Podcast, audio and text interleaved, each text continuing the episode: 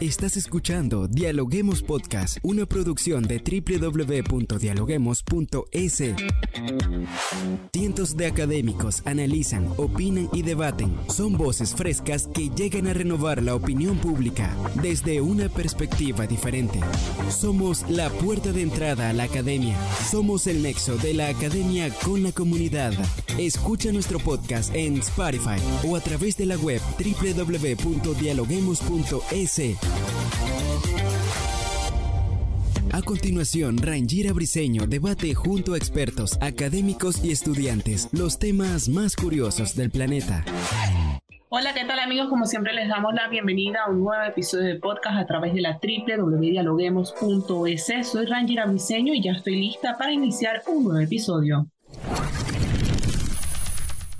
La cumbre de la Comunidad de Estados Latinoamericanos y Caribeños de Buenos Aires terminó el martes como se esperaba.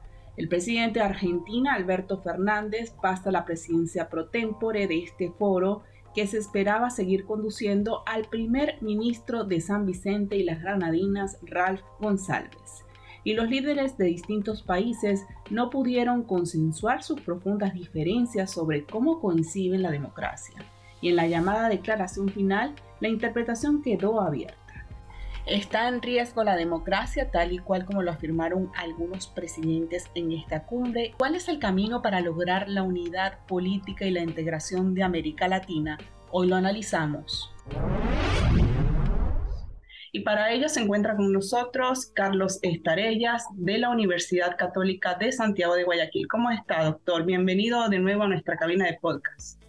Está eh, un gusto enorme poder saludarla a usted y a todos en Dialoguemos eh, para poder conversar sobre la reunión que se ha dado en Argentina de la CELAC.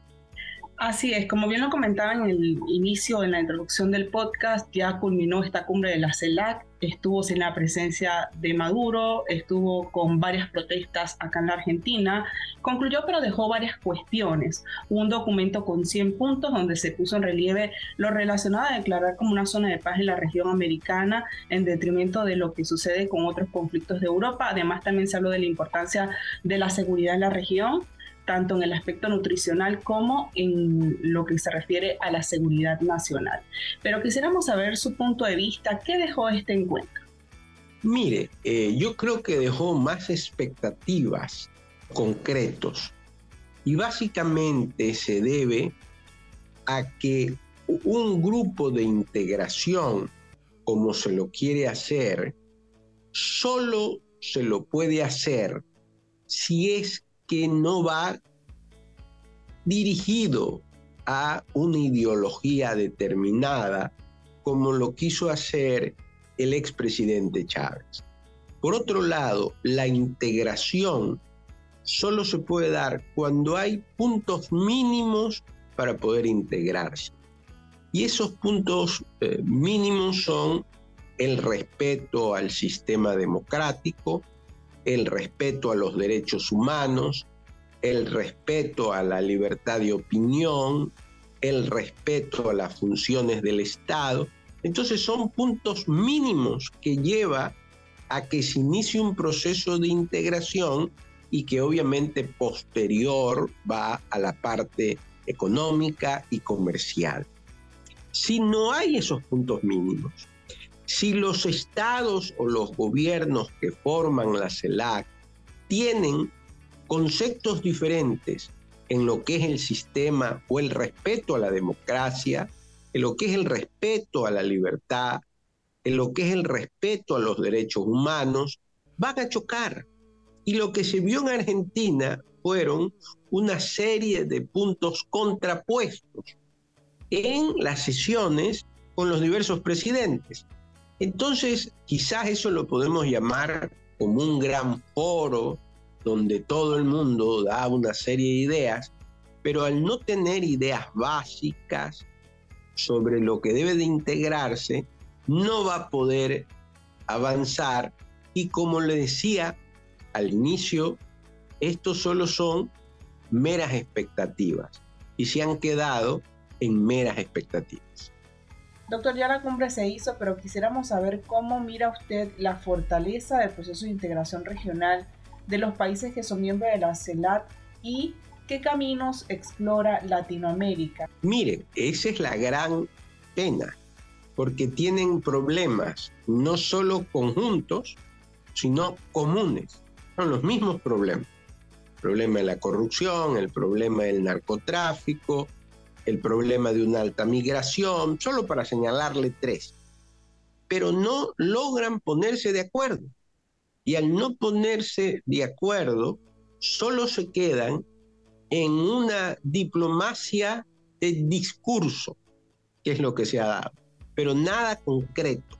Entonces, si usted me dice cuál es el resultado de la CELAC o de la reunión en Argentina, mucho ruido, grandes discursos, pero nada concreto.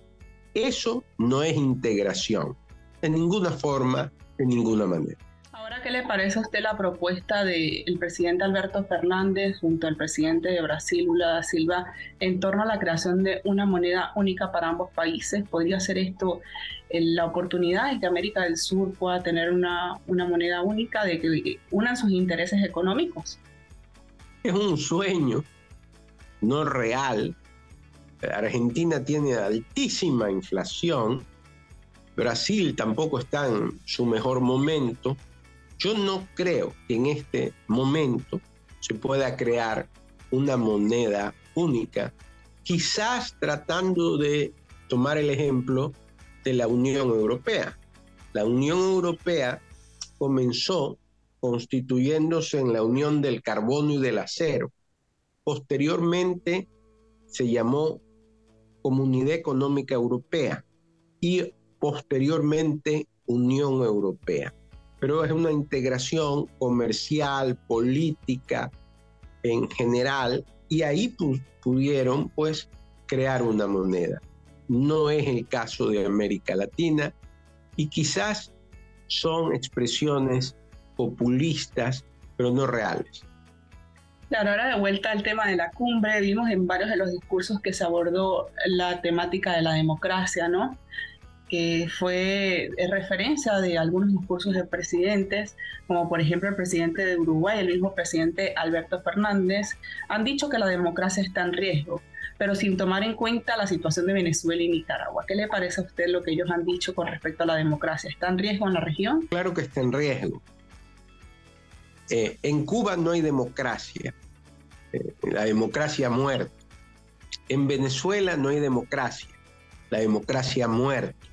En Nicaragua no hay democracia, la democracia ha muerto. Está en riesgo en el Perú, pero no en estos países. Entonces, si queremos encarar una verdadera integración, debemos señalar en los países donde ha muerto la democracia. En, América Latina hay países donde no hay democracia. Y hay que decirlo frontalmente y hay que tomar medidas. No está en riesgo. Hay países donde la democracia murió. Entonces, los discursos no llevan a nada y hay que tomar decisiones. Yo no creo que haya nada positivo de la CELAC en esta reunión, más que expectativas que generaron, pero que en la práctica no se logró nada positivo.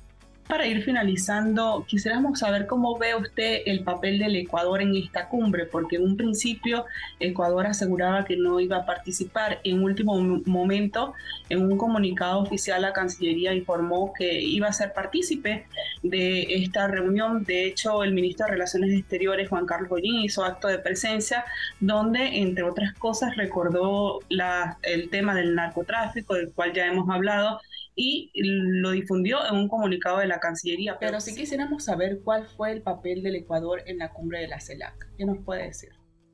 Bueno, el exponer la política internacional ecuatoriana no significa que se tome partido a favor de la izquierda o a favor de la derecha. Me parece la participación del señor Holguín, una participación, le oí el discurso, sobria y puntual y siempre es positivo que el Ecuador no esté alejado de ningún foro. Y este aunque tiene una serie de errores, es un foro internacional. Pues me parece que ha sido su participación sobria y puntual.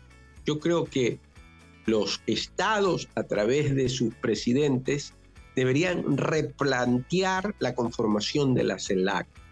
Si sigue siendo un grupo ideológico o si creen que sirven para a través de ello mantener una ideología, jamás va a tener o va a triunfar como un grupo de integración. Si lo quieren replantear como un grupo de integración, hay que dejar claro los puntos mínimos que deben de tener todos los estados para poder iniciar esa integración que tanto se espera en América Latina y en el Caribe. La cumbre de la CELAC ha dejado muchas conclusiones sobre todo de las posiciones tomadas por los países ante la defensa de la democracia como sistema político. Además, se notó cómo cada uno de los presidentes presentes pudo dejar en claro en qué lado de la vereda está. La expectativa queda cómo la unidad política de Latinoamérica podría lograrse algún día.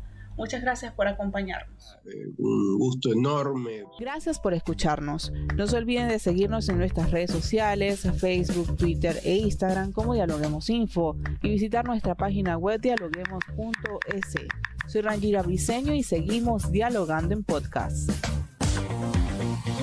Esto fue Dialoguemos Podcast. Escucha todos los programas de Dialoguemos Podcast en www.dialoguemos.es. Suscríbete para no perderte ningún episodio. Estamos en Spotify. Sigue escuchando Dialoguemos Podcast, el nexo entre la academia y la comunidad.